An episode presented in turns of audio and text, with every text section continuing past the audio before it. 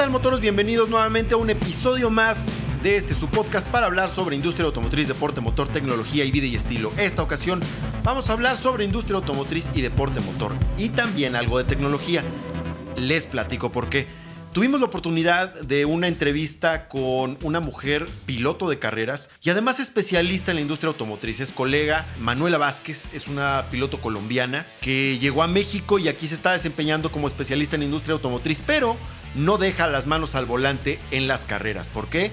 Justo eso es lo que platicamos con ella y les voy a compartir lo que en entrevista Manu nos platicó. Ella nos contó acerca de sus inicios como piloto y todo lo que vino haciendo corrió en Colombia, eh, eh, si no me equivoco también corrió algo en Argentina, corrió en Italia, eh, en fin, es una piloto hecha y derecha, la verdad es, además es, es buena amiga, es muy buena amiga Manu y vamos a ver qué fue lo que nos compartió acerca de su participación en la carrera panamericana, ni más ni menos que con un Porsche Taycan. Y eso es lo que tiene que ver con tecnología. Vámonos a la entrevista con Manu Vázquez.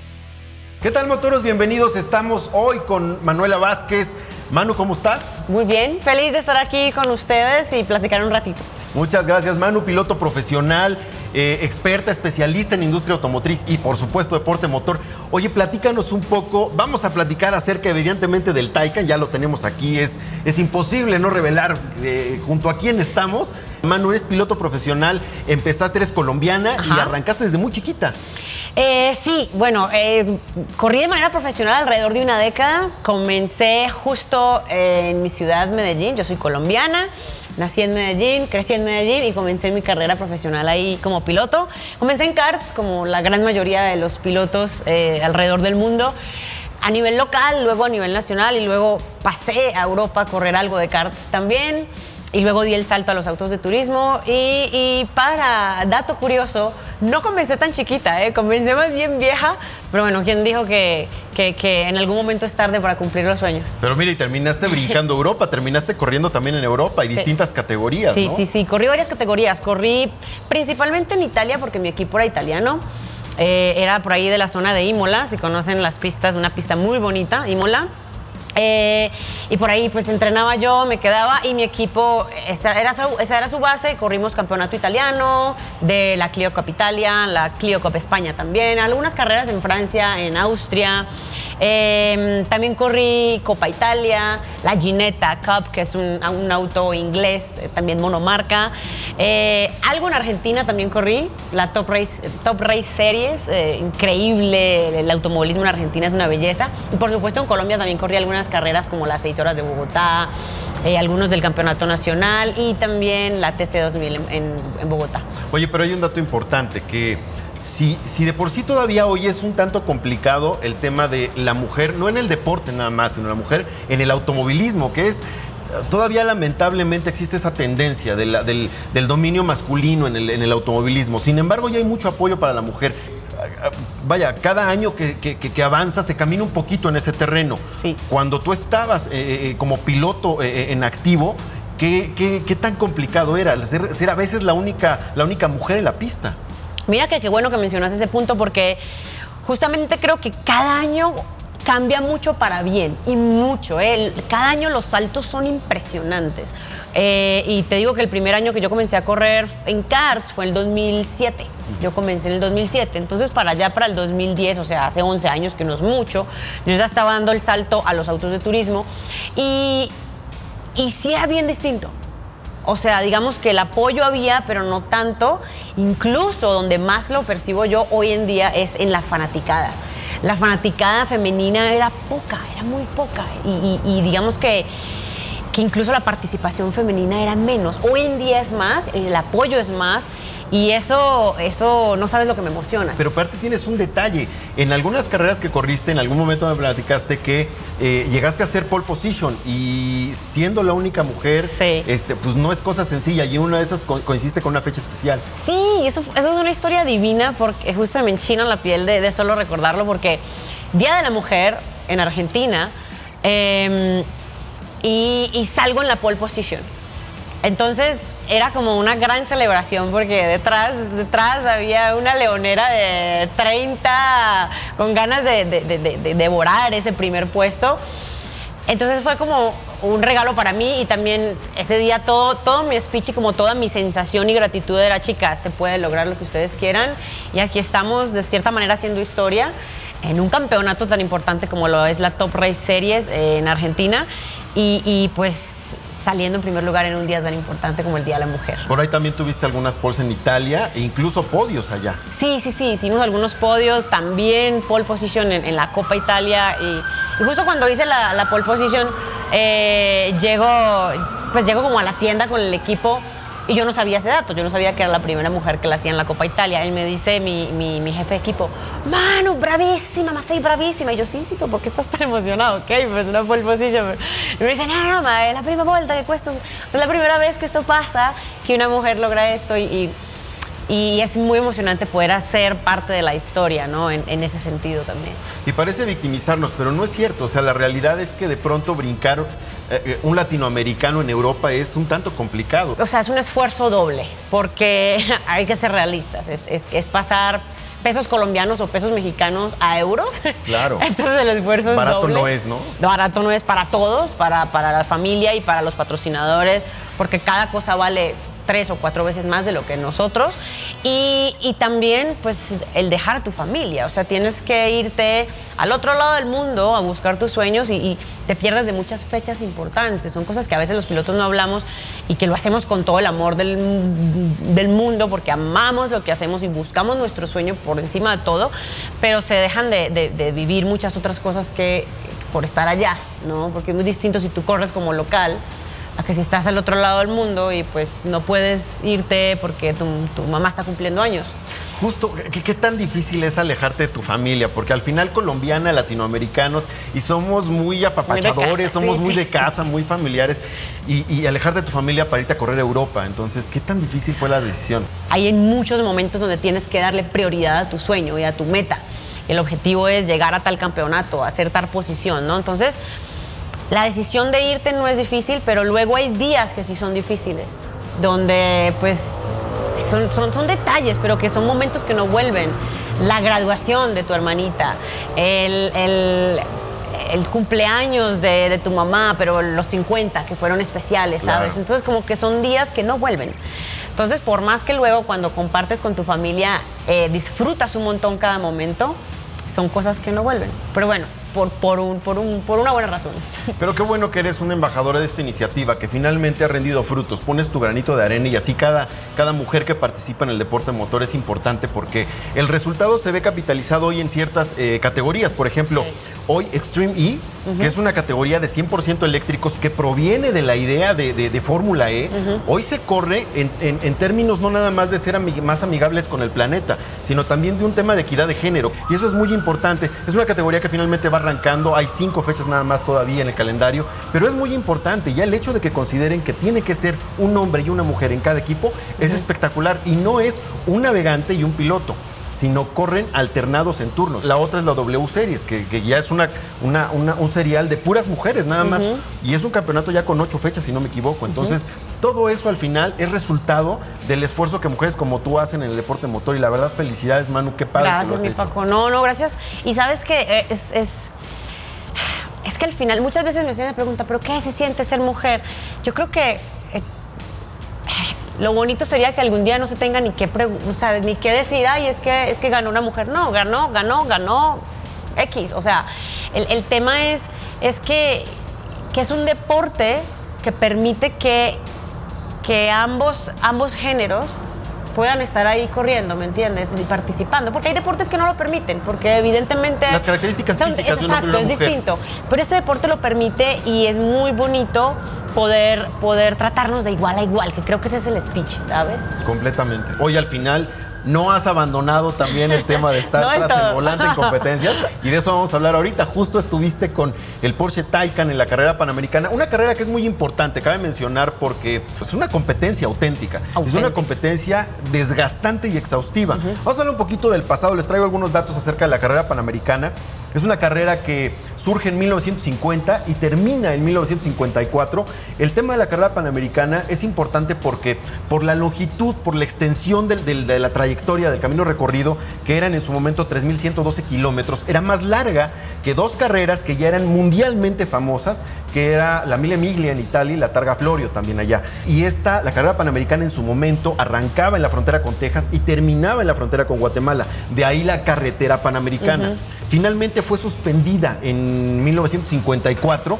Al final, de todos modos, era un evento tan importante y de tal trascendencia a nivel internacional que se retoma en 1988, si no me equivoco, y de ahí para acá, año tras año, se celebra la Panamericana. Pero en fin, ya en el 2019 se lanza a nivel internacional el Taycan en Europa y en el 2020 en México, año en el que debuta en la carrera panamericana, pero como exhibición nada más, no compitió. Pero ya en el 2021 eligen a una de las pilotos más buenazas que tenemos. Platícanos cómo te fue con el Taycan en La Pan este año. Una locura, mi Paco. O sea, em, justo antes de, que encendiéramos las cámaras estábamos platicando un poquito de, que todo lo que se vive en La Pana es tanto que a veces es difícil transmitirlo corto, ¿no? O sea, todo esto da para horas, pero, pero voy a intentar. Em, lo más fascinante, quiero comenzar como por, el, por, lo, por lo, con lo que me llevo en general, y es que es fascinante poder vivir esa herencia, todo ese pasado que tú acabas de comentar, donde, donde sabes que la Panamericana significa y fue en aquel momento esta, esta carrera donde venían las marcas y los pilotos a mostrarse, a probarse. Era, era, era un un espacio donde se mostraba de que podía ser capaz un auto y de que podía ser capaz un piloto en carreras, en, carreteras complejas, ¿no? En, una cultura como México que es tan exquisita, ¿no? Entonces, 88 años después, llegar con Taycan, que es la revolución en la industria automotriz hoy en día, que es el futuro, que es lo que nos da ese lineamiento al futuro y correr esa misma carrera, es, mezclar todos estos tiempos en un lugar y se me hace fascinante. Y es fascinante poder ser parte de esa historia. Porque sé que en los libros va a quedar que ahí estuvimos corriendo con Taycan cuando no era posible correrla toda, porque era, una, era muy complejo. Por el tema de, oye, es un auto eléctrico. Y son distancias y tenemos días donde hacemos 700, 800 kilómetros. Entonces hay que decidir qué parte correr y qué parte no, porque hay que llevarlo a cargar y por. No, esas dificultades que se me hacen completamente emocionantes hoy en día. Porque a lo mejor en 10 años eso no va a pasar. Vas a llegar y vas a cargar tu auto en 5 minutos. Claro. ¿Verdad? Porque evolucionamos muy rápido. Entonces, esa parte se me hace fascinante. Quería comenzar por ahí. Pero luego está, bueno, las carreteras. Es que, es que que cierren tramos de 60, 70, 100 kilómetros para ti. Por ejemplo, hacer trayectos como los de Mil Cumbres que te conectas con esa carretera tan impresionante y luego ver cientos de personas a los lados que los escuchas gritar, porque aquí no tienes un motor que te esté... justo, esto sí te permitía, esto te permite escuchar todo, porque vas en completo silencio.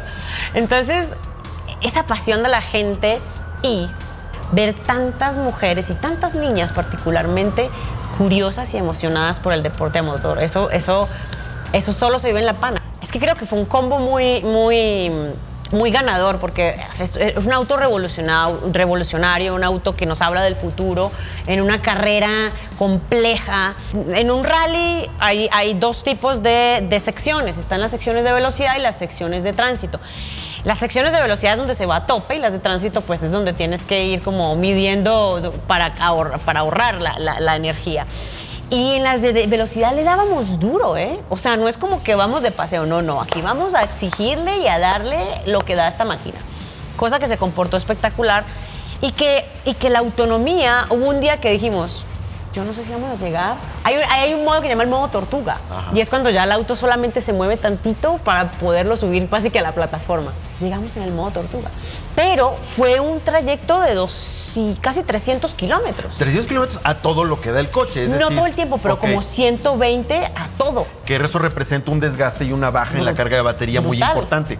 Porque la autonomía eh, tope son alrededor de casi o, o pasando apenas 400 kilómetros. 430. tiene 430 por ahí así. Entonces, tiene un rango de autonomía muy generoso, porque el banco de baterías es enorme, que pegado al piso, para que también hablar de la parte aerodinámica, que es muy importante. Este es el auto que tiene el coeficiente aerodinámico más bajo de toda la industria automotriz. Pero ya en una competencia, bueno, el haber podido recorrer tramos de esa distancia, Fue una locura. Yo la verdad me quedé muy sorprendida porque, porque era más de lo que me esperaba. O sea, cuando le exiges, obviamente consume, pero cuando tú vas consciente de tu manejo, rinde muchísimo, muchísimo esa, energía, ¿eh? Oye, hablando de, esta parte de aerodinámica, ¿cómo juega ahí? Porque ya, ya estuviste literalmente corriéndolo a tope. Entonces, ¿cuál es el tema con la aerodinámica? ¿Por qué es tan importante en un auto? No nada más en un eléctrico por temas de rendimiento, sino también por el desempeño del coche. Es tan importante que te voy a poner un ejemplo que tuvimos hace poco eh, con, con un primo de Taycan. Estuvimos en, pista. La ficha técnica dice, hace de 0 a 100 kilómetros por hora en tan solo 3.3 segundos. Pero eso con, un- con- con- con- unas pruebas que la marca hace, digamos, estándar, ¿no? Pero esto cambia tanto el, dependiendo de la altura del nivel del mar aquí, es por la resistencia que el aire te va a dar. Entonces, si tú estás a cierto nivel de altura, como estás al nivel del mar, vas a tener más resistencia del aire. Pero si estás acá, como en Ciudad de México, vas a tener menos resistencia del aire porque estamos a más altura, ¿verdad? Pues era. Fue tan impresionante el cambio que lograron hacer 2.7 segundos. O sea, seis décimas por debajo del tiempo De la ficha técnica. de la ficha técnica por la poca resistencia al aire. Entonces ahí está la importancia de la aerodinámica. O sea, una buena aerodinámica te puede hacer que el mismo motor, los mismos caballos te logren hacer una, una velocidad u otra. En este caso estamos hablando del aire, pero con Taycan el tema ya son sus formas, ¿no? Es, un- es un auto que, que es tan, tan eficiente eh, eh, con la aerodinámica que logras unas velocidades no solo por su motor, sino también por su aerodinámica. Y lo ayuda a mantenerse estable, porque vaya que no se siente que se te levanta del suelo. Es una cosa impresionante cómo se sostiene el ingreso al medio de la curva y al salir de la curva, que yo decía, es, es impresionante que un auto que tenga estas dimensiones Y este peso. y este peso logre esto. Pero también le ayuda mucho el que las baterías están bajas, entonces la- el punto de gravedad es bajo. Es más bajo. Entonces es una cosa que se agarra de locos. Oye, ¿qué fue lo que más te sorprendió el Taycan? Yo creo que el comportamiento en curva. Porque, porque no te lo esperas de un auto con estas dimensiones y con este peso. Es muy ágil. Es muy, muy ágil. O sea, entrábamos a curvas que yo decía, no, no, no, no, no va a aguantar. No, sí, sí aguanto. Y te muestra que te está llegando al límite, pero te deja sentirlo muy rápidamente. Entonces tienes la posibilidad de corregir rápido. Incluso allí se ve en alguna de las tomas cómo corriges en alguna de las curvas y te lo Sí. permite. Precisamente el no perder el control de un auto con este peso y poder corregir en competencia está impresionante, ¿no? Impresionante, impresionante. Y, y segundo, bueno, el tema de la autonomía. Sí es impresionante cómo, cómo, cómo te das tanto autonomía que, que- que te, que te enseñan libros y el supercargador. Porque nunca había tenido la posibilidad de utilizar un supercargador con, con, con Taycan. Y esto de que literal, del, del 5% al 80% lo puedas cargar en tan solo 22 minutos. Es una locura. Oye, pero a ver, ¿cómo fue la, cómo fue la experiencia en términos de estás haciendo alguna de tus actividades cotidianas y de pronto te hablan para invitarte? ¿Quién te habla? ¿Quién te invita? ¿Y, y- y cómo tomas la decisión? ¿Qué tan difícil fue decir sí voy? bueno, difícil no fue. Seguro. Pero nada, eh, y justo así empieza el video eh, que subí en mi canal de YouTube, que los invito a que lo vean. Eh, porque fue, o sea, literal, así, empecé mi día normal, mi rutina normal, me levanto, duchita, cafecito, desayunito, empiezo a trabajar mientras estoy viendo las noticias, cuando eh, recibo un mensaje de texto, fue así, un WhatsApp, me escribe, me escribe Hermilo y me dice, oye Manu, ¿te gustaría participar en La Pana en Taycan? Y me dice de una vez las fechas, y yo, o sea, yo ni lo dudé. Claro. yo, obvio que sí, eso, o sea, Esas se pregunta. invitaciones de Hermilo es así de ya sé la Así, respuesta, pero nada más te voy a preguntar Pero por pues si ya te pregunto. Y, y luego, bueno, ya fue un tema ya luego de, oye, la licencia, hay que sacar estos documentos, inscripción, todo. Pero, pero sí, o sea, son decisiones difíciles en la vida, ¿no? Sí, sí, sí, sí, seguro. Difíciles de tomar. Oye, ¿lo volverías a hacer? Ese es el problema, que ya yo creo que una vez que vas a la pana ya, ya quieres volver. porque convierte en adicción. Es un y se hace como familia, se hace un grupo es, es un sí, se hace una familia, es porque, porque son experiencias que son tan intensas, es muy desgastante, física y emocionalmente, porque literal te levantas todos los días a las 4 y media de la mañana y te acuestas a las 12 y media de la noche porque estás todo, y estás todo el día en el coche, eh, pues hay momentos buenos, hay momentos que no son tan buenos porque estás cansado, luego tienes hambre, luego tienes sueño, luego emociones porque te fue bien, luego pasa de todo, es, es una montaña rusa que quieres volver a vivir. ¿Cómo es este tema de.? Porque es una, es una carrera muy.